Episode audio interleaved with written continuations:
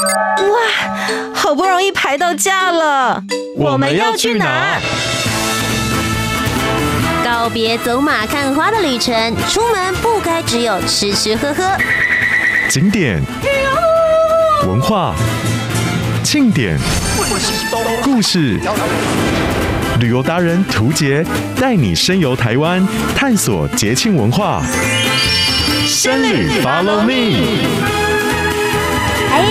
要去哪里？欢迎来到深旅 Follow me，我是旅游达人涂杰，带你深游台湾，探索节庆文化。今天呢，要来跟大家分享的，其实是我。最近这一两年的时候，我都会去参加的活动，大家应该都晓得我的生日在十二月。但是呢，十二月十号这一天，除了是我本人的生日之外呢，也是国际人权日。所以今天呢，要来跟大家分享的就是人权艺术生活节。我们邀请到了策展人红红策展人来到我们的节目现场。Hello，Hello，听众朋友，大家好，我是红红。说老实呢，我一开始想说，哇，就是红红策展人要来到我们的节目当中，我想要对他做一下功课。一做功课不得了，您不只是策展人，其实也是台湾非常知名的诗人，也是导演，有很多相关的作品。所以我觉得由红策展人来去做人权艺术生活节这件事情，相信大家想到人权的时候，会觉得说，哇，它是不是？很复杂，或者是有一点点难懂，或者是感觉好像有点硬的议题。可是我相信，在你的手里面，诶，它跟艺术生活，还有我们的日常，甚至是一路的脉络下来，会有一些很不一样的呈现。跟我们分享一下，今年已经第四届了，今年的人权艺术生活节有些什么样子的特色呢？嗯，其实人权哈，听起来有点沉重哈，好，但是它本来就是所有艺术。的核心，嗯、哦，对，你要表达这种作为人的存在的必要性，哈、哦，人的存在的独特性，这个就是人权最最重要的一种价值嘛。所以你可以说，所有的艺术都是人权艺术，只是看，如果说你从人权的观点来看的话，那某一些作品、某一些演出，它可以展现当代我们现在正在关切或正在追求、正在努力的人权目标，那。OK，那它就可能可以是这个呃，我们这个艺术生活节的一个邀请的项目，它就可以是一个焦点。嗯，那今年的主题叫做“自由的灵魂”哦，呃，灵魂都自由了，那还需要抗争什么吗？嗯。因为我我会想象到说，我关注到人权这个议题的时候，其实是因为我这几年一直很常跑绿岛，哦，然后在绿岛那边的人权博物馆，他们其实哇，导览我真的有听了大概五六遍以上，因为嗯，嗯，我我觉得每次在听的过程当中，就像其实刚刚红红策展人有说到的，就是。灵魂都自由了，可是，在那个当下的时候，他们的身体的自由其实是很被禁锢的，而且有的时候会觉得，好，我的灵魂自由了，可是我的家人，他们的心可能也系在我身上，所以我觉得这中间其实有很多可以探讨的地方。没错，其实这个绿岛的那个呃艺术节，哈，就是每年，嗯、其实国家人权馆每年会办两个重要的节节日，嗯。啊，一个就是呃夏天的绿岛，今年我有去，太棒了，那一个就是。冬天的这个在景美人权园区的这个人权艺术生活节，嗯啊，那么呃，对我们讲自由的灵魂，其实我们要能够得到自由，包括灵魂的自由，其实都是经过很长久的抗争跟很多人的牺牲才能得到的。嗯，在以前你可能讲一句话就被抓去关到死，对，对不对？所以。这个就是说，我觉得我们不能说，因为今天我们享有了，好像自由自在，嗯、然后你就忘记了这些东西。然后，嗯，当你忘记的时候，你的自由就非常容易的被你轻易的送出去，然后就被人家拿走了。嗯、是，因为对我们来说，自由好像太理所当然了，尤其是我们这个年代来说，我们刚好卡在我啦，我刚好卡在中间，我大概三十五左右。对，所以我们经历的过程，我会觉得，哎，现在我们的下一个世代的时候，对他们来讲，自由是。一出生的时候就是像呼吸一样自然的事，所以这个时代台湾人真的太幸福了，但是也很怕他们死于安乐。嗯。所以其实这一次的人权艺术生活节当中，我们就是要来探讨这件事情：自由的灵魂，不论是之前他们经过抗争、经过一些磨难，帮我们争取到了这一些，或者是也许你一出生的时候你就知道，你就享有了自由，那我们要告诉你它到底有多珍贵。所以这一次其实我们会用很多种不同的形式跟方式来跟大家讨论这个主题，对不对？对，我们会用戏剧、音乐、舞蹈。还有这个漫游者剧场，还有展览，嗯、哦，还有甚至亲子剧场，就是用各种各样的方式、各种各样的形式来探出这个主题。是，那因为其实。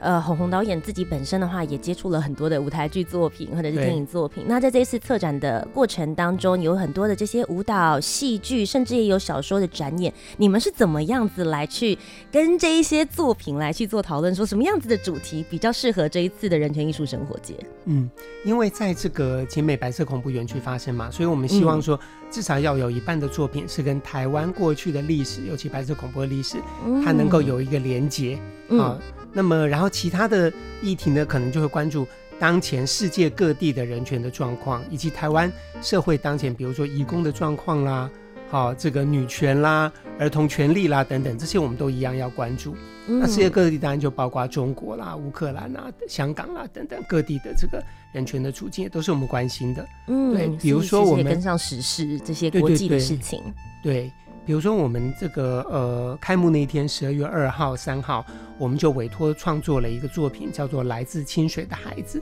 那大家都知道说，这个呃，它本来是一套漫画啊，一套四本的漫画，它改编自刚刚过世的蔡坤林前辈他的受难的经验啊，因为他是白色恐怖受难者，可是他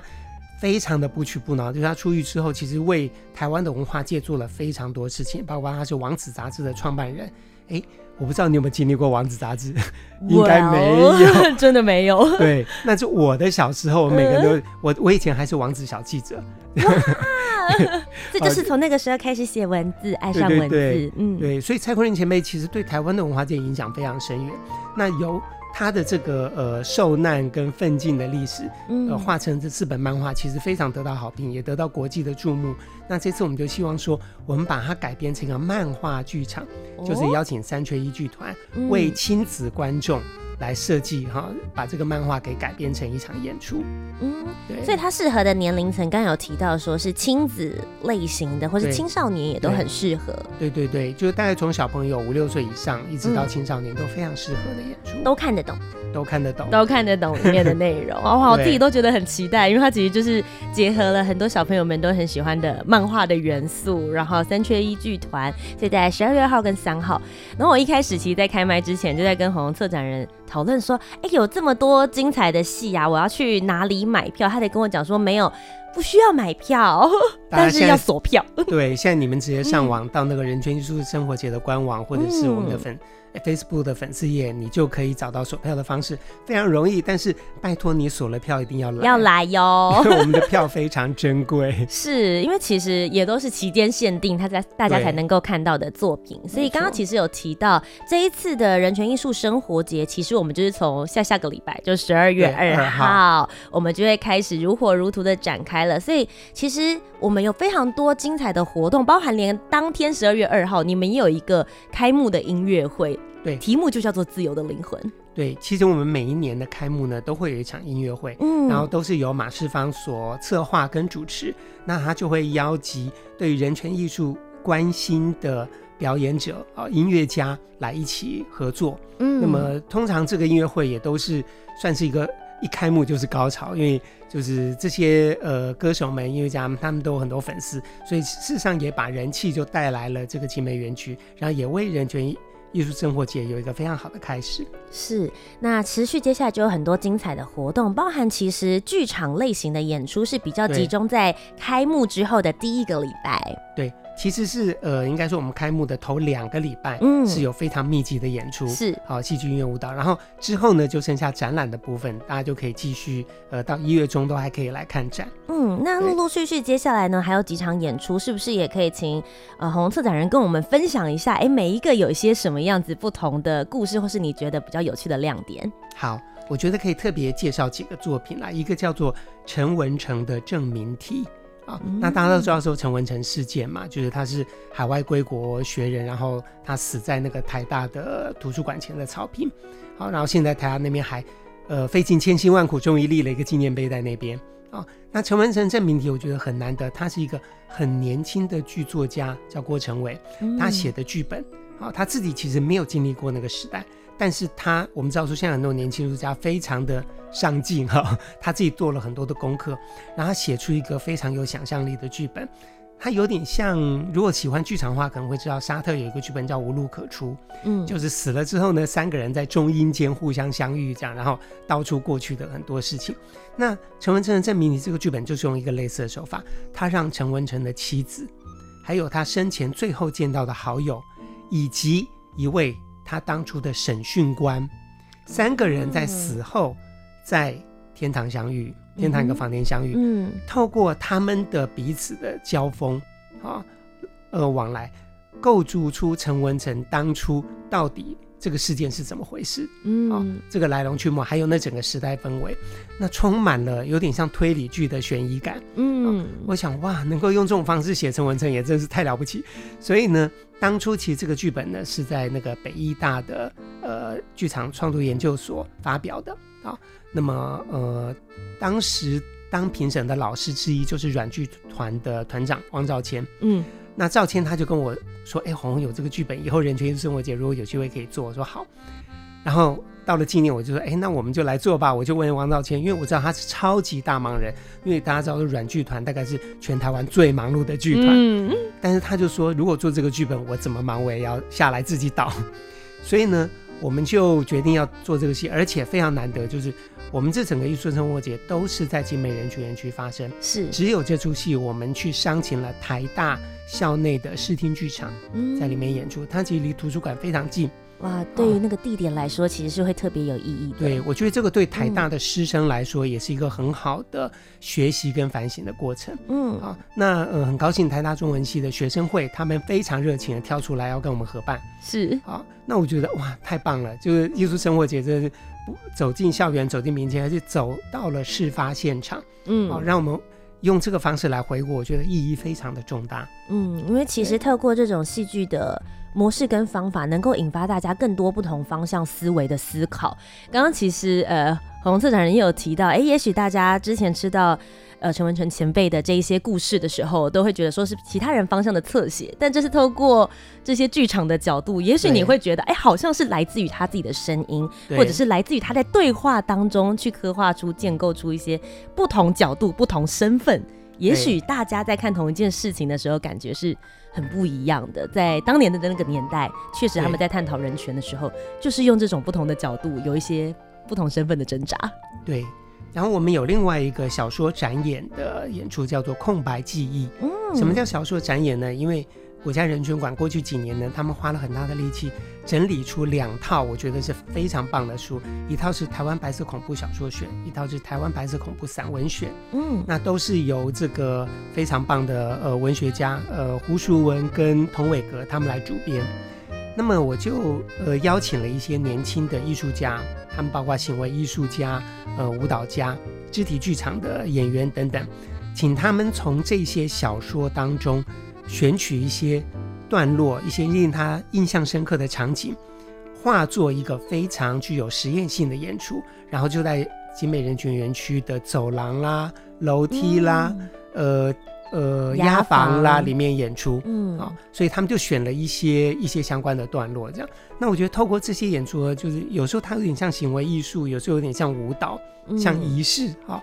那通过这些比较另类的演出，可以让我们呃重新再去兴起想要去读那个小说的一个欲望，嗯啊，我觉得也是一个非常好的传播的方式。我觉得听起来很有趣诶，因为就会打破了原本大家觉得说表演就一定要是在一个剧场或是四四方方的盒子里面，然后要去演一个完整的故事。其实不尽然，你有有时候看到一个场景，嗯、看到一个人物，你可能就突然进去了。嗯，而且你的触动可能也是在几个片段、几个动作，甚至是几个文字的过程当中。所以刚刚提到的这个小说展演《空白记忆》，它是除了有比如说肢体啊、舞蹈方面之外，它还会有文字上面的搭配吗？有，它有语言，嗯、也会有语言的部分。对，对，同时的话，大家可以有两个不同的可以触动的一个方式，这样子。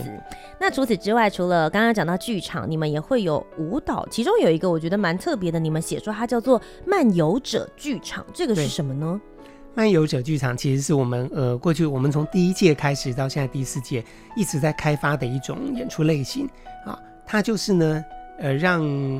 听众让观众可以自己戴着耳机。啊，或者就是带着手机跟带着这个呃那个蓝牙式耳机，嗯，然后你就到一个我们呃聚集的现场，在那边开始你的漫游。那个漫游呢，耳机里面就会有人跟你像是导览一样的跟你对话，但是他讲的其实并不是导览，在耳机里面呢，其实有点像广播剧，它其实是一些人物他们在过去的现场在互相对话或者跟你对话。哦。所以你等于是自己走进了一种沉浸式的一个戏剧空间里头，嗯、你看的是一个现代的场景，但是你脑中你回想的是过去的场景，完全重合在这个现实的想象当中。哇，所以我是第一人称视角，仿佛我是走进去在那个年代，我就是故事的主人翁。对，你是故事的主人翁，或者是旁观者，或者是配角，嗯、或者是等等。那有时候你可能是警察，有时候你可能是受害者。嗯，然后就在这个过程当中呢。让我们走过一遍啊，过去就是很多人曾经走过这条路，比如说他可能在马场地那边，哦，让你发现哦，从前是在这边枪决人犯的。那这次我们有安排一个安坑刑场的一个一条路线，嗯啊，那他当初当初就是其实很多人他们被关在那个安坑接待所，然后呃后来押去刑场这样。那这个地方其实是整理好之后。最近才准备要开放的一个新的不义遗址，哇！对，那我们的这个艺术家们，他们对这样的场地特别感兴趣，嗯，啊，所以它有点像是所谓环境剧场的再超越。那这个超越就是它不需要现场有演员演给你看，啊，它反而是观众，你任何时候你自己有空。你就可以挑一个时间去，然后你下载一个 app，Okay. 你就用这个 app 就可以在这里进行你自己的观演活动。所以是任何时间都可以，就是我自己抵达的时候，我也不需要说，比如说等整点啊或什么，我只要有手机有 app，然后我戴着耳机，嗯、我就可以去做这样子的探索。哎、欸，建议大家不要半夜去了，但是我们还，所以我们还是有设定一个时间，就是白天的时间。Oh, OK，白天的时间、哦、有一个时间，然后你去那边，然后而且那时候你如果遇到任何技术上的问题，嗯、我们有人线上可以帮你解决。嗯，对。不过其实刚刚前面我一开始有提到了这一次的人权艺术生活节，我们讨论的不单单是台湾的过去、现在、未来，我们同时也一起关注国际的事情，还有很多相关的不同的人权议题。是，其中有一个作品就是影像剧场是。对，叫做五月三十五日，它其实就跟香港这一边的议题息息相关。对，对，大家想五月怎么会有三十五日？对，我一开始看到的时候想说，嗯，什么意思？这个其实就是在中国才会有的一种说法，因为它就是六四嘛，啊，六月四日。哦。但是在中国，你不能讲六月四日，你你打一个六月四，你可能马上就被封锁了。对。所以呢，他就。这这个其实是一个香港的非常棒的呃剧作家，叫庄美妍，他写了一个剧本，嗯，叫《五月三十五日》。他写的其实是天安门母亲的故事，嗯，就是呢，呃，一对夫妇，老夫妇，他们的儿子在天安门失踪了，啊，嗯，然后呢，呃，后来就是他们过去过了，呃，接下来这几十年，他们每年如何度过六四这一天的忌日，那么他就选了呃几个 moment，好。然后让我们看到这对老夫最后，他们想要去天安门祭拜他们的小孩，可是根本不可能，因为你只要走进天安门，你蜡烛一拿出来，或手电筒一拿出来，你立刻就会被抓走，这样。嗯，所以但是在这样过程当中，因为这个，呃，这个这对夫妇他们已经年迈。好，老太太随时她已经生了重病，随时要过世。她觉得说，我在过世之前，我你一定要帮我跟她先生讲，你帮帮我完成这个愿望。而且我们现在还怕什么？我们已经行将就木嘛，对不对？我们天不怕地不怕。所以呢，他就透过这样的一对夫妇，去在回忆跟现实当中讲述他们当初遭遇了什么，啊，以及当初这个事情如何被掩盖的。所以这里面其实还有另外一个人，就是这个呃。呃，他们的一个一个亲戚，这个先生他的弟弟，这样一个小叔，嗯、这个小叔其实他在警察单位公职，这样，好，那他就代表一个国家的力量在跟他们互相对话。那这个戏在是香港的有一个团体叫六四舞台，他们所制作的。当初在香港演出，然后他们做了一个线上版，拍得非常好，而且是香港最好的导演、最好的演员演的。嗯啊，虽然是讲粤语，但你可以看到中文字幕。我当时看到这个版本的时候，我一面看，其实一面痛哭流涕啊！我觉得哇，真的是演得太好了。那这个制作其实今年在台湾也有台湾的剧团曾经制作过，但我觉得由于它的意义非这个香港制作的意义非凡，所以我决定用影像剧场的方式。在这个人权艺术生活节期间呢，在景美园区放映两场，而且两场都会附带那个映后座谈，让我们可以呃完整的看到这个戏当时演出的盛况，以及呢跟今天的这个香港在台湾的朋友可以有对谈。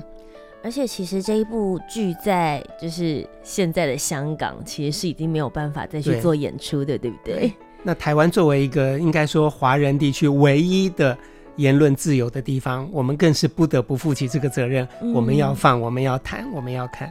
哇！我真的听完之后，我刚刚真的觉得很感动，因为一路讲的时候，你就会很带入那个父母亲当时的那个角色跟。他们的心情，对，我已经决定结束之后，马上等下就要来取票了。对 对对。但其实呢，在就刚刚提到的前面两个礼拜，从十二月二号一直到十二月十号这一段，有非常多精彩的展演。十二月十号当天，其实也会有限定的市集活动嘛，也会在对对对呃人权呃园区里面发生。但如果呢，这两个礼拜你觉得还不够，你想要再感受更多的话，其实接下来有一路是。展览的部分会一直到明年，哦、也就是二零二四年的一月十四号。对，这个展览其实也非常难得哈，因为它是从我们开幕当天十二月二号一路展到那个一月十四号。嗯、那这个展叫做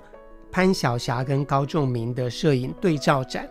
哦，什么叫对照展呢？因为呢，其实潘晓霞也是一位刚刚过世的台湾的摄影家。嗯，啊，他过去是做摄影记者，拍了非常多的社运。跟这个呃白色恐怖受难者的肖像啊，所以我本然后我去年呃今年年初的时候听说他重病，所以我就赶去医院看他，跟他说啊，我们我希望说今年能够展他的作品，然后他也非常高兴，还跟我讨论很多细节，嗯、结果就在上个月他就过世了，嗯，所以我们觉得说哇，这是潘晓霞过世之后，她第一个重要的展览，我们一定要好好做它。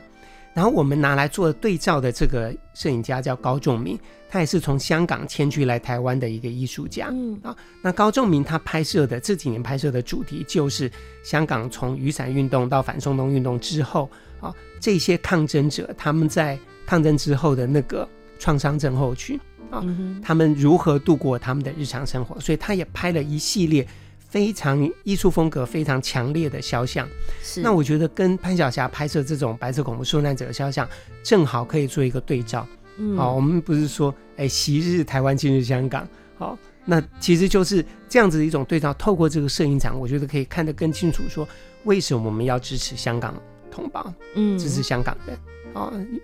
对，所以其实。很有意思的是，是两位艺术家，他们透过作品的方式超越了时空，对，然后彼此去做他们作作作品之间的对话啦。我觉得在这个过程当中，也许去观看的我们也会是一个媒介。对，然后这个展览呢，是由那个非常优秀的策展人谢佩妮，嗯、他来。布展跟呃构想整个整个陈设，所以我相信一定会非常的精彩，嗯、是很期待。他们的展览地点呢，其实也是选的很特别的空间，你们选了新式压房，还有在仁爱楼里面的这个展览空间里面。对对对，所以那个压房空间的本身，它就已经是一个故事了。嗯，对所以故事当中，我们就可以再看到这些超越时空的作品。对，那其实呢，红红策展人今年。是第四届的人权艺术节，同时也是你第四年策展。对，我想要问一下，就是关于人权这一个议题，你是从什么时候开始关注？那你又希望可以在这这几年当中有一些什么样子新的呈现上面的改变？嗯，我自己大概是从我其实觉悟的很晚，我大概四十岁才开始真的关心这些，包括台湾历史啦，包括人权议题啦，好。那么，然后一直到现在，我也快六十岁了，所以差不多二十年。哇哦，对。那么，呃，来测这个展，我觉得对我来说是一个很好的机缘，也是一个福分，就是我可以一方面，我可以去检视、去接收。台湾这几年很多艺术家，他们自动自发的去创作相关的议题，嗯啊，那并不是呃有哪些单位去委托创作，或者国家的力量，其实完全没有。是啊，那我必须老实说，其实我们的国家对于转型正义其实还不够力啊，使得力还太少，反而是民间很多人他们非常积极的在做资料整理啦、研读啦、好重新创作啦等等，尤其在剧场界有很多非常好的作品出现。嗯，那。呃，当然，因为剧场作品它演过了，就是朝生暮死嘛。有有的作品很难再现，但是我就希望说，透过这个艺术节，它可以，呃，让很多好的作品能够聚集在这里，让我们透过一个人权艺术的眼光重新审视它，重新给它舞台。那另外一方面呢，也就像我们这次这个来自清水的孩子，我们也委托创作一些作品。我们就说，哎，这些艺术家或这些团体，他们其实以他们过去的关怀以及他们的这个艺术技巧，他们大可以做一些相关的议题。嗯，所以我就去跟他们恳谈，然后给他们材料，然后他们其实多半都非常的开心，能够有这样的机会在人权艺术生活节来做他们的创作。嗯，对，所以我想，作为一个艺术节，它很重要，不只是议题，不只是人权，它的艺术，它的节的这个部分应该要够强。好你才能够吸引大家说，哎，我不要在国家剧院，我不要在这个呃这个北艺中心看戏，而是跑到一个相对来说交通比较不方便的景美园区来看一个演出。一定是他在艺术上面他要有突破的地方，在这个议题上面他要有开创的视野。嗯，所以我用这种这种方式，就是来要求这个艺术节跟他的创作，我希望他能够成为一个。不只是一个议题上面的倡议，而且在艺术上面，他能够要有突破性的一个艺术节。而且其实我觉得，包含像红红策展人刚刚有提到的事情，是我为什么要来到今天这个国家人权博物馆，也就是景美园区里面看这些戏。其实场域自己本身，它就具有，对，它就具备意义了。也许跟你在其他的场馆里面看同一出戏或是类似的意义，感觉完全不一样，感觉会完全不同。所以今年二零二三年的十二月二号到二零二四年的一月十四号。人权艺术生活节，我们邀请大家跟着我们一起，透过各种不同的方式，有歌声，有舞蹈，我们有戏剧，有音乐、影像、小说展演，各式各类的模式，邀请你跟我们一起来对话。那最后这边想要请，就是红红策展人，是不是也可以跟我们分享一下，身为一个准备要去的观众，或者是我们准备要去聆听这些故事的人，你有没有什么一些建议想要跟我们说的？嗯。其实我觉得关心过去跟关心别的人权议题，就是关心自己的人权啊。那尤其像我自己有小孩哦，我也会把小孩带去这个园区，让他看一些呃他这个年纪可以看的东西。嗯，因为我想这就是我们生活的这个空间这个时代嘛，我们真的要好好的珍惜。那珍惜的方式就是要去呃怎么说呃要对过去留下的每一点痕迹都报以敬意。报以爱意，好。那么，如果大家从前对这些议题并没有特别的关心，我觉得没有关系，你就一张白纸进来，嗯，相信你会得到满满的感动跟收获，回去开启你的自我启蒙之旅。但如果说你本来就有一些关心的话，你可以，比如说，你可以先去看那个漫画《来自清水的孩子》，好，你可以关心一下，说，哎，陈文成到底发生什么事情，好，等等。那透过这些了解，然后等到你进到这个园区的时候，我相信你本身就已经是一个。呃，最适合的观众，嗯，关心人权其实也是关心自己，甚至是过去了解那些故事当中，也许能够。丰富你自己对于自由这方面的认知。是。那今天真的非常谢谢红红策展人来到我们的节目当中。当然，刚刚有提到了，如果你对于这些展演还有这一些故事是这些演出有兴趣的话，其实大家现在是可以上网来锁票的。对，就直接上网锁票，售价要快。对，然后记得我们刚刚讲了，锁票了就一定要出现哦。对对对。然后另外呢，在十二月十号的时候也响应了国际人权日，所以他们也会办理人权的市集。市集。对。所以欢迎大家几个非常重要的日期，十二月二号。号的时候是开幕的音乐会，十二月十号的时候有人权市集。那如果你错过了这些时间，或者这些时间你在现场，但你来不及看完这些展览，不要紧，我们一路到一月十四号都可以来观看。今天非常谢谢红红策展人来到我们节目当中，谢谢，谢谢，我们剧场见。那么最后大家不要忘记了，可以上网呢搜寻二零二三人权艺术生活节，就可以找到相关的活动资讯。以上就是今天的生理 Follow Me，小旅客们准备出发，一起去玩喽！我是旅游达人涂杰，我们就下周节目再见，拜拜，拜拜。